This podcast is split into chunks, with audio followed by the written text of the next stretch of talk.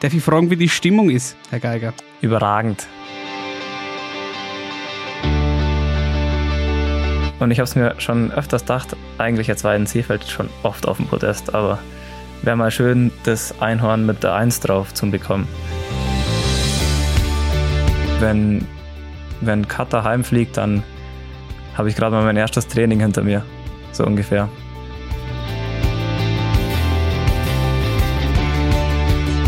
Aber glaubt ihr, Jasmin Flori hat sich dann zur Feier des Tages auf dem Heimweg noch einen McFlurry geholt?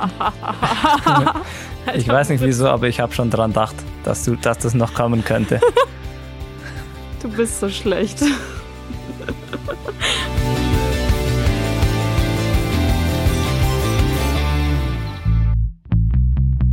She Happens. Wintersport-Podcast mit Vinzenz Geiger.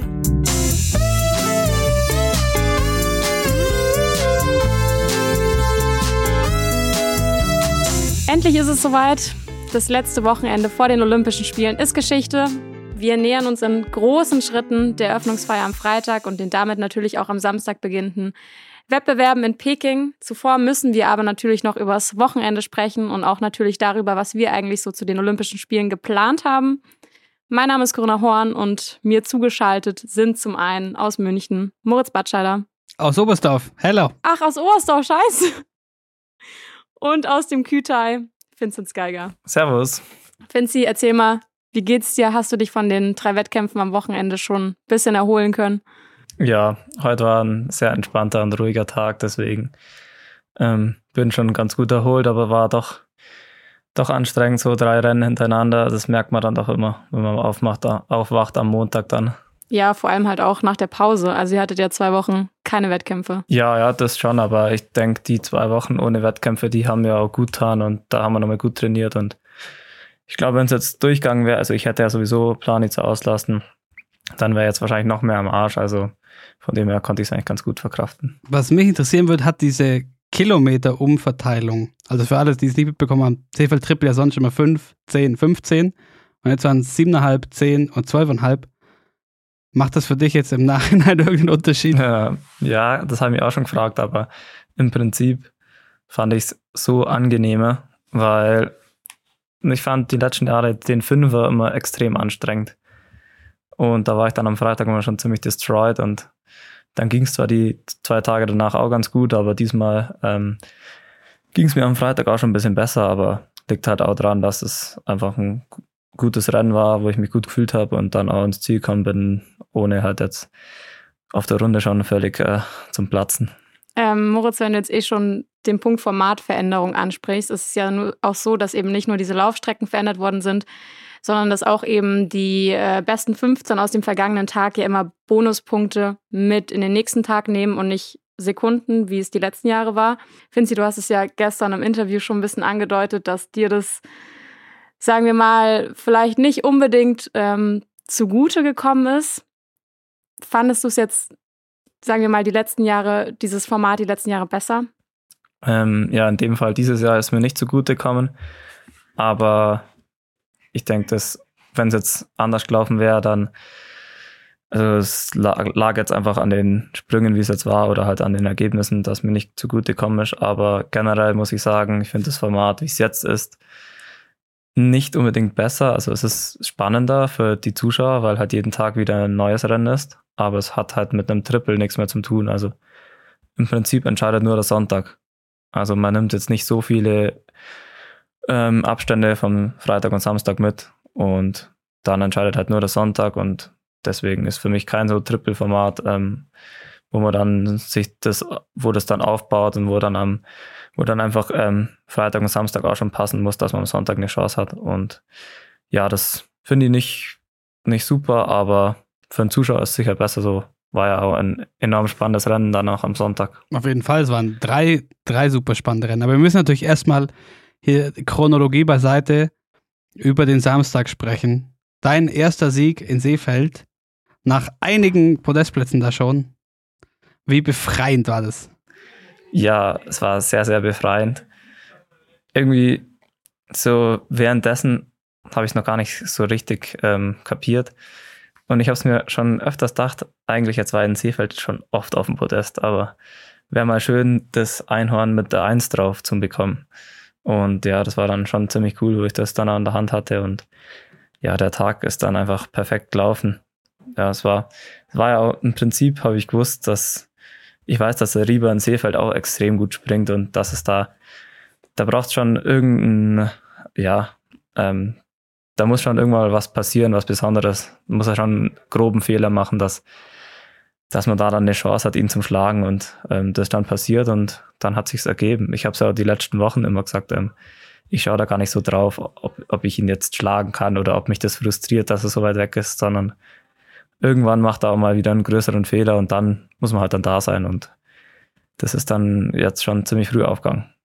Ähm, man muss sagen, du bist ja am Samstag das Rennen eigentlich ziemlich offensiv angegangen. Du bist ja nach dem Springen mit 56 Sekunden Rückstand auf die Läufe gegangen und es hat sich ja relativ schnell eine Verfolgergruppe gebildet. Ähm, aus dir, Terence Weber, Lamperter, ähm, Juli, FJ Real, Frenzel, Riva, Graubach und Fritz. Und ich habe mir eigentlich gedacht, du bist ja dann irgendwann auch äh, an die Führung gegangen und hast da das Tempo gemacht. Und ich dachte mir zwischenzeitlich so, okay, ist es vielleicht irgendwie so ein bisschen die falsche Taktik, die ganze Zeit die Führungsarbeit zu machen, weil du ja wirklich total offensiv das Rennen angegangen bist? Es hätte natürlich auch nicht aufgehen können, ist ja am Ende aufgegangen, aber hast du dich vielleicht zwischenzeitlich irgendwie, keine Ahnung, also warum hast du diese Taktik, Taktik gewählt? Ja, also ich glaube, ähm, erstmal, ich habe eigentlich gar nicht drauf geschaut, wie viel der Abstand nach vorne ist, weil mir war es ziemlich klar, dass wir einen Ilvis noch einholen werden weil alleine, es waren sehr windige Bedingungen. Auf der Strecke hat man eigentlich keine Chance, so wie ich es gestern ja auch hatte. Ähm, und deswegen habe ich eigentlich nur auf mich geschaut, habe erstmal geschaut, okay, ich laufe extrem schnell los, dass ich gleich an die Gruppe rankomme, dass ich mich daran ein bisschen erholen kann, weil wie gesagt, mit dem Wind, da ist ein Windschatten, also das ist ein ganz anderes Laufen, da kann man sich solche Körner sparen. Und deswegen habe ich die Taktik gewählt und bin gleich rangelaufen. Und dann war es eigentlich so, ich habe dann schon gewusst, okay, irgendwann kommen vielleicht dann Rieber und Grabak dazu. Aber denen soll es nicht leicht fallen, dass die rankommen. Also das muss denen schon wehtun. Das war am Lampard auch klar. Also der gibt immer Vollgas von Anfang bis zum Ende. Und ja, dann, deswegen habe ich dann auch geschaut, dass ich das Tempo auch ja nicht niedrig wird, bin auch selber dann vorgegangen, weil ich mich gut gefühlt habe. Und ja, das ist dann auch perfekt aufgegangen. Vor allem der Rieber ist ja dann eh weggebrochen und der Grabak der hat auch schwer leiden müssen. Also er ist dann am Schluss noch relativ lang mitkommen, aber wenn selbst er dann wegbricht, er ist ja wirklich einer der besten Läufer bei uns, dann hat man schon gemerkt, dass die Taktik perfekt war und ja, am Schluss ist dann auch noch äh, richtig gut reingelaufen, dass ich da aus dem Windschatten raus konnte. Ja, und aber auch richtig smart, oder? Also perf perfekter, perfekter hätte es nicht treffen können vom Timing her. Ja, klar, also ich habe es auch danach gesagt, das war ein perfekter Lauf. Also das war also klar, wenn man gewinnt, ist immer die Perf Taktik perfekt, aber in dem Fall waren so viele Sachen, wo perfekt reingelaufen sind und wo genauso gelaufen sind, wie ich es mir vorgenommen habe. Deswegen, ja, da gibt es gar nichts auszusetzen. Hast ja auch im Interview gesagt, dass du von Anfang an wusstest, dass du es heute machst. Ja, mein Gott, wenn man nicht an sich selber glaubt, dann wird es schwierig. Macht ja sonst keiner. Wobei das ja gar nicht stimmt. Ich habe nämlich auch von Anfang an gesagt, Coco dir nämlich, nach dem Springen. Ja, ich weiß. Finzi gewinnt heute. Und das dachte ich mir an dem Wochenende auch wieder das macht ja die, die Spannung in der Kombination auch aus. Es ist nicht in Zahlen zu fassen. Okay, bei 20 Sekunden sieht so aus, bei einer Minute sieht so aus. Weil andersrum, am Sonntag waren es 28 Sekunden, aber so wie das Feld aufgeteilt war, für dich war eigentlich dir und auch Hermann Weinbuch, der hat es auch gesagt im Interview von vornherein klar, das wird super schwer, da müsste schon irgendwas passieren, dass du noch ganz nach vorne angreifen kannst. Und äh, das ist natürlich nicht so schön und du hast dich sehr quälen müssen, aber diese Kontraste zeigen auch wieder mal, wie, wie viele Faktoren reinspielen, dass das jedes Mal so herrlich spannend ist. Ja, es war am Sonntag. Ich habe mich eigentlich im Nachhinein gar nicht so krass quälen müssen, wie es vielleicht aussah, weil es war dann so, ich habe schon gewusst, okay, da vorne ist ein, der Grabak, startet als erstes, also eigentlich einer der besten Läufer, der im Springen eher Probleme hat. Und der Lamp hat da auch vorne drin, wenn die sich abwechseln, dann werde ich keine Chance haben. Deswegen bin ich eigentlich auch zügig angegangen, aber jetzt nicht, also nicht übertrieben schnell, so dass ich so Selbstmordmäßig. Äh, aber ja, das habe ich ja auch schon des Öfteren mal probiert. Wenn es jetzt um Medaillen gegangen wäre, hätte ich es wahrscheinlich versucht, irgendwie auf Teufel komm raus da rankommen. Aber so habe ich gewusst, okay, wenn ich jetzt da versuche, dann werde ich wahrscheinlich so kaputt gehen, dann, und wenn ich dann platz, dann, dann geht dann gar nichts mehr. Deswegen habe ich es am Anfang versucht, zügig ranzukommen. Und als sie dann ähm, ja, sich abwechselt haben und dann den Vorsprung auf mich wieder ausbaut haben, dann habe ich gewusst, okay, jetzt macht nur noch eine Taktik Sinn, jetzt nimmst Tempo komplett raus und schaust, dass an die nächste Gruppe dich dranhängen kannst. Ähm, weil am Zielsprint, da sollte dann schon nochmal was gehen. Und so habe ich es dann gemacht. Also es war dann schon wieder von der Taktik her sehr gut, auch wenn es dann in Anführungsstrichen nur der vierte Platz war. Also sind Einhörner doch nicht dein Lieblingsfabelwesen. Die sind es dann doch nicht wert, dass man sich komplett kaputt macht. ja, doch, aber ich glaube, ähm, vierter Platz ist doch auch was wert in einem Weltcup, aber bei Olympischen Spielen wäre das natürlich was anderes. Ja, ich wollte sagen, du hast vorhin schon die, die Schwächen von Jan Magnus Rieber dieses Wochenende gerade im Laufen angesprochen. Ich weiß nicht, wie es euch ging, aber mich hat's mega überrascht. Ähm, ich hätte wirklich überhaupt nicht damit gerechnet, dass er am Samstag so einbricht und überhaupt nicht mehr mitkommt. Finzi, wie hast du jetzt diese Schwäche von Rieber oder wie habt ihr es vielleicht auch bei euch in der Mannschaft wahrgenommen? Habt ihr da vielleicht auch mal drüber gesprochen? Ja, was heißt Schwäche? Ja. Also ich glaube, so, so schlecht ist er nicht gelaufen, aber es war halt am Samstag wirklich, er ist halt mit dem Grabak mitgegangen und die erste Runde von mir war schon extrem schnell. Und die müssen ja dann nochmal schneller gewesen sein, wenn sie dann zu uns aufschließen. Und dann habe ich ja nochmal das Tempo erhöht und dann ist er halt weggebrochen. Und ich glaube, das ist auch menschlich, klar. Ähm, man könnte es ihm vielleicht zutrauen, weil er schon auch ein sehr guter Läufer ist, aber das wäre dann doch ähm, unnormal gewesen, wenn er jetzt auch noch besser läuft wie der Grabak. Und ja, ähm, ich glaube, er ist trotzdem gut im Laufen drauf. Am Sonntag hat es mich dann eher gewundert, dass er da dann äh, gar nicht mehr mithalten konnte zum Zielsprint. Aber ich glaube, der hat jetzt so lange keine Rennen gemacht. Ich glaube, wir müssen uns um ihn keine Sorgen machen. Ja, was ich noch fragen wollte, weil wie gesagt, mich, hat es dann auch am Sonntag eher überrascht. Ich dachte, okay, nochmal. Und äh, gerade so, weil er ja das ganze Rennen keine Führungsarbeit gemacht hat, dachte ich mir, okay, gut, den, also gerade den Lampard, vielleicht packt er doch noch am Schluss. Aber weil es ja immer um diese ominösen Rückenschmerzen ging, bei denen ihr, wir hatten es in der Folge mit Terence, ihr Kombinierer, äh, ihr deutsche Kombinierer auch so ein bisschen meinte, ja, ob er jetzt wirklich äh, Rückenprobleme hat, weiß man nicht. Aber dass es vielleicht doch irgendwas, irgendwas ist, was ihn, was ihn lähmt. Ich glaube eher, dass es einfach, er hat so lange kein Rennen gemacht und dann war er ewig auf der Höhe. Also ich glaube, dass es eher daran lag ähm, und dass es sicher seine Laufform nicht ähm, jetzt aufs Triple ausgelegt ist. Okay, also meinst du, Olympia wird doch nicht spannend? ich hoffe es. Ähm, ich glaube, das wünscht sich jeder, dass es spannend wird, aber ich kann nur auf mich schauen und dann, wie gesagt, ich verlasse mich da auf gar nichts. Ähm, wenn sich die Chance mal ergibt, dann will ich sie zupacken wie am Samstag und mehr kann ich nicht machen. Ja, und das wollen wir auch nicht zu klein reden. Also die, die Form bei dir stimmt ja auf jeden Fall. Eine Sache noch, du meintest, du bist nach wie vor mit deinem Flugsystem unzufrieden. Was ist da? Ja, eigentlich, da arbeite ich jetzt schon seit zwei, drei Wochen dran. Oder in Klingenthal hat es mir nochmal extrem aufgezeigt, dass ich da noch weit weg bin. Ähm, eben, dass ich zu viel äh, verliere im Flug, durch das, dass ich sehr aufkannte und mein System ein bisschen, ja, meine Ski nicht plan genug sind. Ähm, durch das verliere ich einfach im Prinzip Fläche und Auftrieb. Und ja, das wirkt sich halt dann auf größeren Chancen extrem aus und da arbeite ich gerade dran und ähm, ja, das ist noch nicht, noch nicht perfekt und ich glaube, ähm, wenn ich bei Olympia eine Chance haben will, dann muss ich da schon noch ein bisschen besser werden und klar, wenn es jetzt in Seefeld super gelaufen ist, ähm, das heißt noch gar nichts. Ähm, ich glaube, da muss man immer auf sich selber schauen und dann wird man sehen. Hermann Weinbuch hat auch im Interview gesagt, dass ihr in Klingenthal vor zwei Wochen eigentlich noch ja, in Anführungszeichen ziemlich weit weg wart. Dann habt ihr nochmal gut trainiert, ähm, wart gerade auch an den ersten beiden Tagen in Seefeld im Laufen super stark, habt an dem Wochenende insgesamt super Ergebnisse abgeliefert. Mit was für einem Gefühl würdest du sagen, fliegst du jetzt am Mittwoch nach Peking rüber? Ja, wie ich es gerade schon gesagt habe, also ich glaube, ich kann ziemlich selbstbewusst rangehen, aber ich weiß auf jeden Fall, dass ohne Supersprünge wird man da keine Chance haben.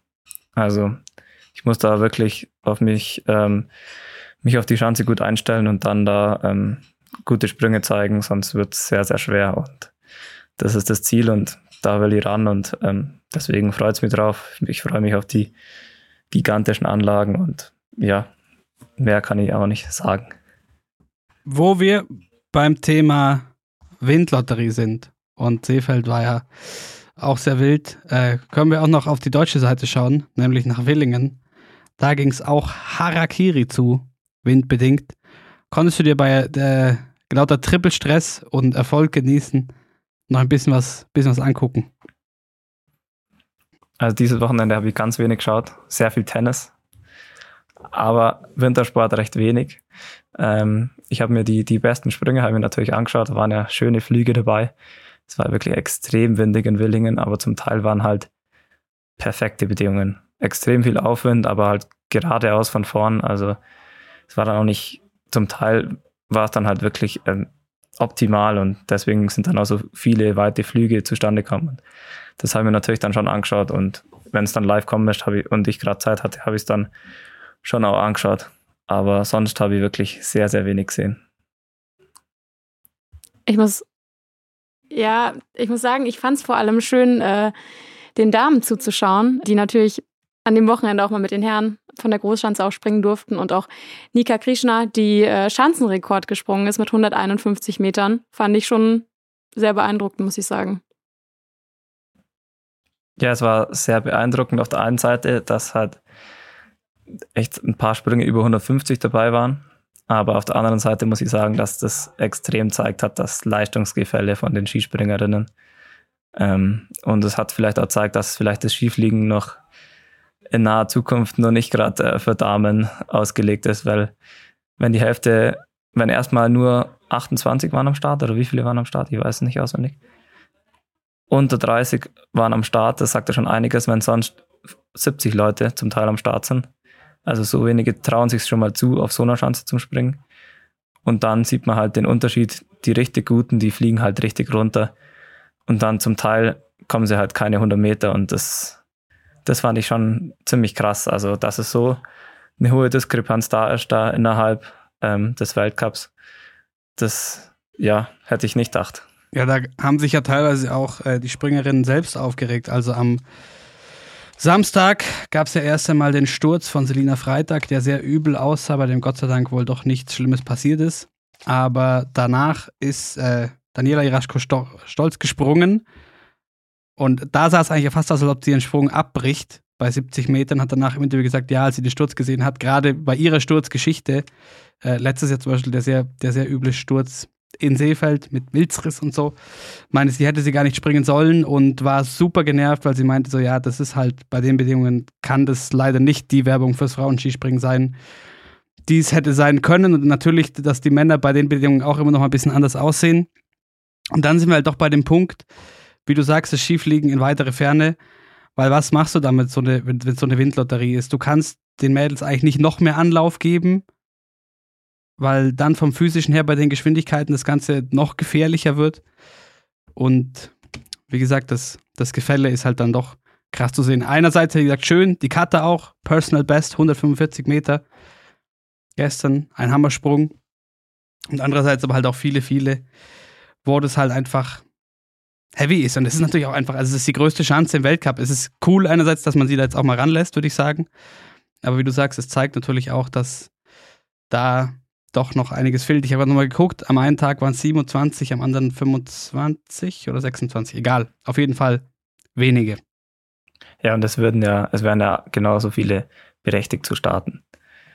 Vor allem das Thema Skifliegen im Endeffekt, wenn man da die besten zehn lässt, springen lässt, gar kein Problem. Die haben das voll drauf, das sieht man ja auch. Wie die da runterfliegen, das war ja grandios, aber dann geht es halt ganz rapide bergab. Und ja, da hat man auch innerhalb vom deutschen Team ein bisschen gesehen, ne, wie die Kata noch ähm, ja alles rausholt und wie sie ist ja wirklich überragend gesprungen. Gestern, das war ja ein traumhafter Sprung, auch mit Telemark noch. Es waren ja auch, die Aufsprungbedingungen waren auch nicht so leicht, muss man dazu sagen. Die Schanze war jetzt nicht so schön hergerichtet. Zumindest sah es im Fernsehen mal so aus. Bei den Herren hat ja, hatten ja doch auch einige Probleme mit der Landung. Also das war jetzt nicht nur, nur ähm, den Frauen geschuldet. Ich muss sagen, ähm, ich bin jetzt auch mal gespannt, wie es so mit Corona weitergeht, weil Sarah Marita Kramer ja am Samstag noch gewonnen hat, am Sonntag positiv auf Corona getestet worden ist. Eigentlich wollten die österreichischen Skispringerinnen ja heute nach Peking rüberfliegen, ähm, sind aber am Sonntag allesamt äh, nach Hause gefahren. Ähm, das heißt aber in der Mitteilung vom ÖSV, dass ähm, aufgrund des hohen CT-Werts weiterhin Antreten bei den Olympischen Zielen, ähm, Olympischen Spielen das Ziel ist für Sarah Marita Kramer, aber der Wettbewerb ist natürlich auch schon am Samstag, ist schon die Normalschanze. Ja, das ist ziemlich, ziemlich krass. Also hat mich auch ein bisschen schockiert, speziell für die Sarah Marita Kramer, die ja die absolute Top-Favoritin ist. Und ich weiß auch von den Damen, ähm, dass die ja nur den oder halt die zwei Wettkämpfe haben und die sind ja gleich in der ersten Woche und dann, man muss ja dieses Jahr gleich zurückfliegen dann. Also ich glaube, wenn, wenn Katar heimfliegt, dann habe ich gerade mal mein erstes Training hinter mir. So ungefähr. Das ist schon krass, oder? Mhm. Ja, da überschneidet sich nicht mehr so viel. Ich weiß noch in, in Pyeongchang, da, da waren Katar und die Karina Vogt, die sind dann noch die haben auch ganz früh ihren Wettkampf gehabt, aber haben dann halt noch die kompletten Spiele durchzogen, haben es richtig genossen, waren dann, haben alle Erfolge mitgefeiert und ja, die hatten dann eine richtig geile Zeit da. Und ja klar, dafür sind die Spiele auch da irgendwo, oder? Also Thema feste Jugend und so weiter. Ja, ja, wenn, wenn man die Zeit hat schon, aber bei uns ist halt die drei Wettkämpfe, die sind dann halt auch in der letzten Woche. Sonst würde ich das vielleicht auch machen, wenn ich in der ersten Woche schon meine Wettkämpfe hätte, aber ja, das ist dieses Jahr nicht möglich. Ja, das ist natürlich schon schade. Ich meine, auch du letztes Mal konntest dir dann immerhin noch das Eishockey, was das Halbfinale oder das Finale sogar anschauen und so. Und allein so, allein sowas. Ja. Also natürlich schon schade. Und was ich mir noch dachte mit Marita Kramer und dem, und dem positiven Corona-Test vom Samstag, da kam jetzt aber, soweit ich weiß, nichts mehr raus. Das ist ja doppelt beschissen, dass am Tag vorher Mixteam war. Weil wenn es doof laufen sollte, legst du dir gute Athletinnen aus beiden Teams, Frauen wie Männer, lahm. Ja klar, man muss ja trotzdem noch, ähm, ja, ich denke nicht, dass die jetzt so viel Kontakt hatten. Also ich glaube, da werden sich jetzt nicht so viele angesteckt haben. Also im Endeffekt. So gut kenne ich mich dann auch wieder nicht an. Ich hoffe aus, ich, ich hoffe es für sie. Aber dann lasst uns doch vielleicht noch kurz auf die Herren schauen.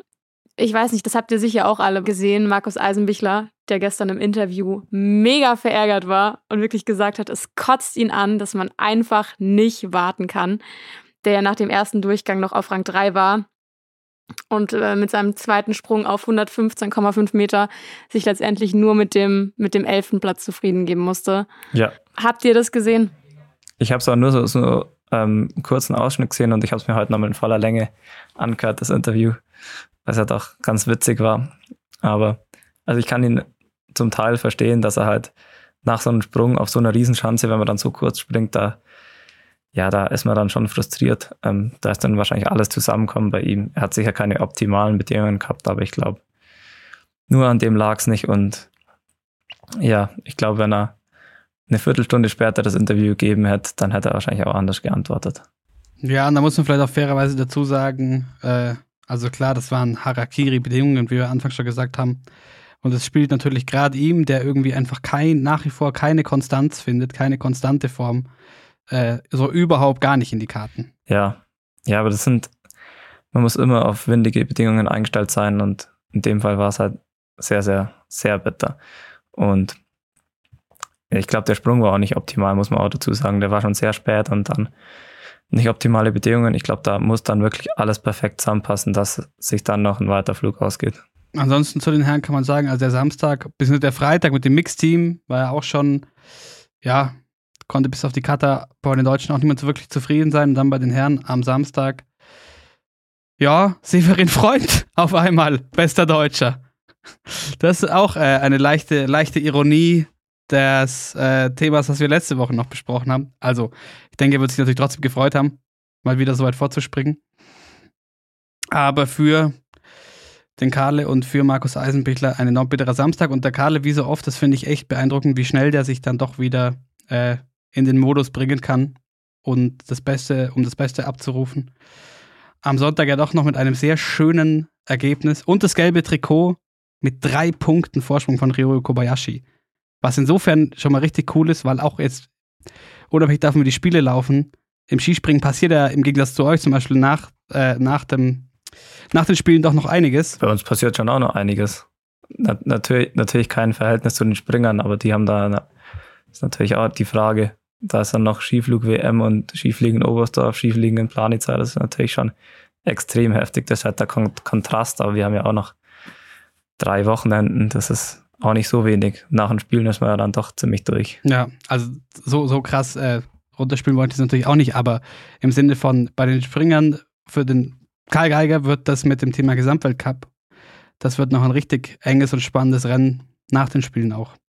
Und sonst kann man festhalten, die Slowenen, also in der Breite, sind bestens in Form, Frauen wie Männer, Mixteam wie Team gerade, muss man die wohl auf dem Zettel haben, dass es da schwer wird für alle anderen, oder?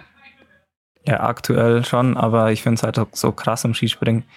Das sind immer, wenn eine Mannschaft dann so den, den Flow hat und den Lauf hat, dann springen auf einmal alle gut. Und ich glaube, das kann sich auch nochmal schnell ändern, auch wenn die Slowenen gerade extrem stark wirken. In der kompletten Breite. Bei den Damen ja sowieso, aber bei den Männern ja auch. Also, das sind ja, das komplette Team springt da ja richtig gut zurzeit. Und, aber das kann auch ganz schnell wieder nach Deutschland oder ähm, wie man es bei der Tournee gesehen hat, am Schluss bei Österreich dann ähm, liegen. Und ja, ich denke, da, da kommt es darauf an, wer dann am schnellsten klarkommt mit der Schanze in Peking. Aber dann lasst uns doch noch nach der nordischen Kombination und nach dem Skispringen noch aufs Ski Alpin schauen in Garmisch. Und man muss ja sagen, während äh, die deutschen Speed-Herren schon in Peking drüben sind, ähm, waren jetzt die Speed-Damen noch in Garmisch am Start. Und es waren auch total wenige am Start. Also ich glaube, an beiden Tagen nur um die 40 Fahrerinnen. Ähm, Lara Gutberami hat gefehlt, Petra Villova hat gefehlt, Michaela Schiffen war nicht am Start. Ähm, Moritz, du hast es ja, glaube ich, auch ausführlich verfolgt und ich fand es schon sehr, sehr, sehr langweilig. Wie ging es dir? Ja, schon auch irgendwie. Und dann äh, kann man, also das ist dann auch schwer, also gerade bei so einem Speedrennen, das ist ja dann also gerade im Fernsehen, das, du, du, kannst ja nicht auf den ersten Blick auch nicht genau sagen, okay, warum ist es jetzt nicht so entertaining, wie man es vielleicht erwartet hätte. Und dann guckt man sich dann vielleicht doch nochmal im Detail irgendwie Clips an aus den Rennen der vergangenen Jahre. Dann ist schon aufgefallen und das in der letzten Woche vor Olympia vielleicht auch verständlich, äh, dass sowohl in der Abfahrt als auch im Super-G krass entschärft wurde in Garmisch dieses Jahr. Aber das hat es dann im Endeffekt jetzt auch nicht, ja, so hyperspannend gemacht anzugucken. Ja, also man muss sagen, es war ja schon ein erfolgreiches Wochenende für Kira Weidle. Sagen wir mal, vor allem am Samstag ist sie ja Vierte geworden in der Abfahrt. Ähm, Corinne Suter hat ja gewonnen vor Jasmin Fluri, die, die auch ihr erstes Podest geholt hat, vor Cornelia Hütter. Letztendlich haben Kira Weidle nur vier Hundertstel aufs Podest gefehlt, aber sie hat ja auch selber gesagt, dass ihr diese Plusgrade in Garmisch ähm, und natürlich auch noch der Wind, das war auch sehr windig, es nicht gerade leichter gemacht haben. Und sie hat ihr gesagt, dass sie bei Plusgraden auch immer so ihre Probleme hat, aber die Platzierung für sie schon okay ist. Und man muss ja auch sagen, ein vierter Platz ist wirklich super. Voll. Hast du da noch was geguckt, Fancy? Garmisch. Oder ging das dann dem Tennis äh, zum Opfer? Ja, ganz, ganz wenig. Also, also gestern habe ich versucht, so viel wie möglich vom Tennis zu schauen. Ähm, aber also von Speed habe ich ganz wenig gesehen. Ich habe dann eigentlich mehr so in der FIS-App geschaut und dann eh so auf Insta und so wurde dann schon auch viel gepostet, auch gerade weil die Kira sich ja dann so geäußert hat, ja, Plusgrade liegen ja nicht. Aber ja, im Prinzip in Peking wird sie auf keine Plusgrade treffen. Das wird nicht das Problem sein. eher, das, eher das Gegenteil. Und die, die Story des Wochenendes, wenn man vielleicht so will, äh, Conny Hütter, die zum ersten Mal seit 2019 wieder einen Podestplatz holt und dann gleich zwei und einen Sieg dabei. Also gerade in Abwesenheit, das war dann vielleicht noch das, was irgendwie ganz nett war, in Abwesenheit von so manchen Topstars, wer sich da hat präsentieren können. Aber alles in allem irgendwie ja. Es ist natürlich auch richtig bitter gewesen für Garmisch. Das tat mir echt leid, weil ja letzte Woche in Bayern für Sportveranstaltungen sich das Reglement geändert hatte und jetzt auch Fußballstadien und so wieder mit dem gewissen Prozentsatz. Ich weiß ehrlicherweise nicht genau, wie viel es ist wieder befüllt werden dürfen. Und für Garmisch war das irgendwie zu spät.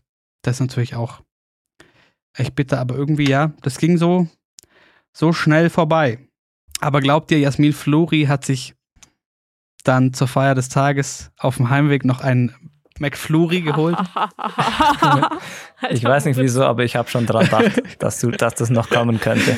Tja, irgendwer, ja. Du, bist so schön. Ja, das, äh, das lasse ich, mir, das lass ich mir gerne sagen in Bezug darauf. Und äh, kann aber eine Versprechung machen. Jetzt, ab nächster Woche, wird es keine zu dummen Wortwitze geben. Es geht da nämlich um die Wurst in Peking. Darf ich fragen, wie die Stimmung ist, Herr Geiger? Überragend. Ja? Ja. Ich glaube, wir haben alle Bock. Also alle Kombinierer haben auf jeden Fall Bock und dann schauen wir mal. Wir müssen erstmal die Anreise überstehen und dann denke ich, ähm, können wir uns auf tolle Wettkämpfe freuen. Ähm, fahrt ihr jetzt eigentlich erstmal noch aus dem Küter mit, mit dem Auto nach Frankfurt oder fliegt ihr irgendwie von Innsbruck? Ja, also es war alles Mögliche schon geplant. Also erst hieß es ja von Innsbruck nach Frankfurt fliegen, dann von München nach Frankfurt und dann hieß es, ja, okay, so einen Linienflug können wir eigentlich nicht mehr machen. Also Auto. Und ja, dann gibt es erstmal noch einen PCR-Test und dann geht's los. Habt ihr schon äh, euch irgendwie Infos eingeholt von den Langläufern, die ja jetzt auch schon auf der Strecke waren? Ja, ein paar Infos haben wir schon bekommen, aber von der Strecke haben wir ja schon seit Dezember Infos vom COC. Also ich glaube jetzt, bis jetzt haben wir noch nichts Außergewöhnliches erfahren. Und sonst so zum, zum Leben im. Diesmal, das, das haben wir gar nicht geklärt, weil das letzte Mal war der ja nicht im Olympischen Dorf und diesmal gibt es ja derer drei. Seid ihr jetzt in Sangjaku in dem Olympischen Dorf oder wieder extern? Wieder extern. Aber das war auch schon klar vor, vor Corona. Also wir haben wieder ein externes Hotel und ja, ich finde es auch ganz gut, dass es so ist. Klar, so der Flair im Olympischen Dorf ist vielleicht nicht schlecht, aber im Endeffekt will man sich dann doch auf sich selber konzentrieren und wenn man halt dann vorher schon ein bisschen planen kann, wie es mit Essen ausschaut und allem, was jetzt dann in dem Fall doch nicht so gu- gut lief, wie es erhofft war, aber jetzt in dem Fall finde ich es gut, dass wir da ein Hotel haben und klar, ich, im Olympischen Dorf ist sicher auch gut, aber wenn man die Möglichkeit hat, ist nicht schlecht, da vielleicht ins Hotel zu gehen.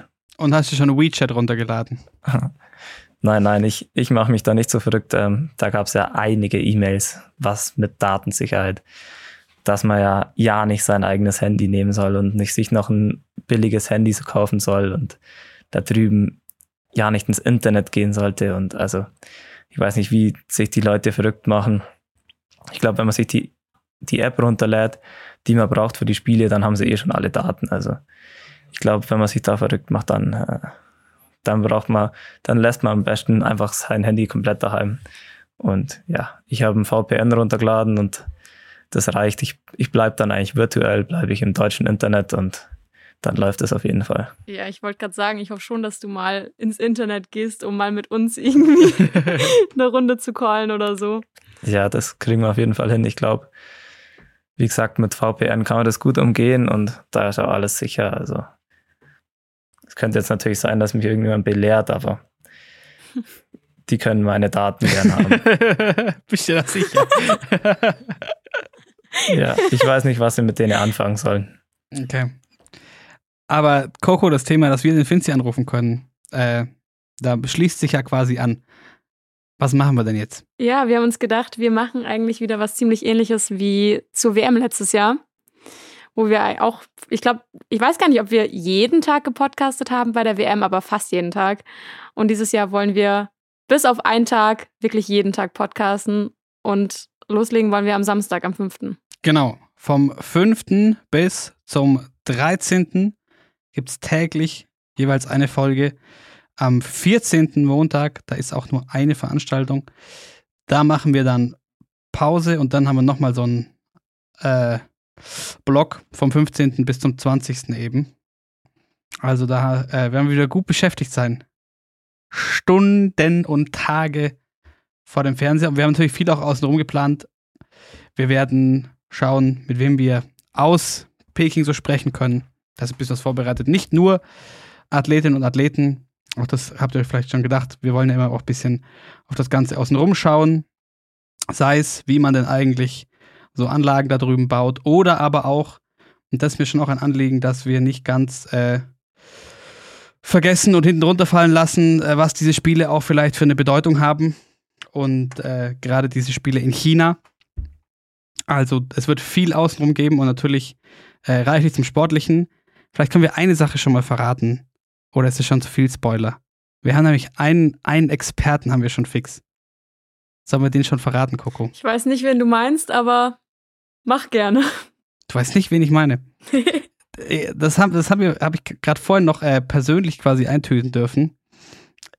Und zwar werden wir den äh, Sebi fix mit dabei haben. Der hat nämlich Zeit. Der muss nichts machen, außer planschen hier und ein bisschen Reha. Und der hat äh, richtig Bock. Und dementsprechend müsst ihr schon mal keine Sorgen machen, dass ihr nur Schabernack und schlechte Wortwitze zu Ski Alpin hört. Da bin ich ja froh. genau. Also, ab Samstag geht's dann los. Heißt, ihr müsst es gar nicht mehr lang warten. Und dann hören wir uns jeden Tag. Ich hab Bock. Ich auch. Auf jeden Fall. Finzi, gute Reise. Stay negative, stay positive, du weißt. Ja. Danke. Und dann äh, meldest dich halt mal, wenn du angekommen bist und vielleicht irgendwie in dieses sogenannte Internet hineinkommst. Und bis dahin, macht's es gut. Soll, soll. Ciao. Soll.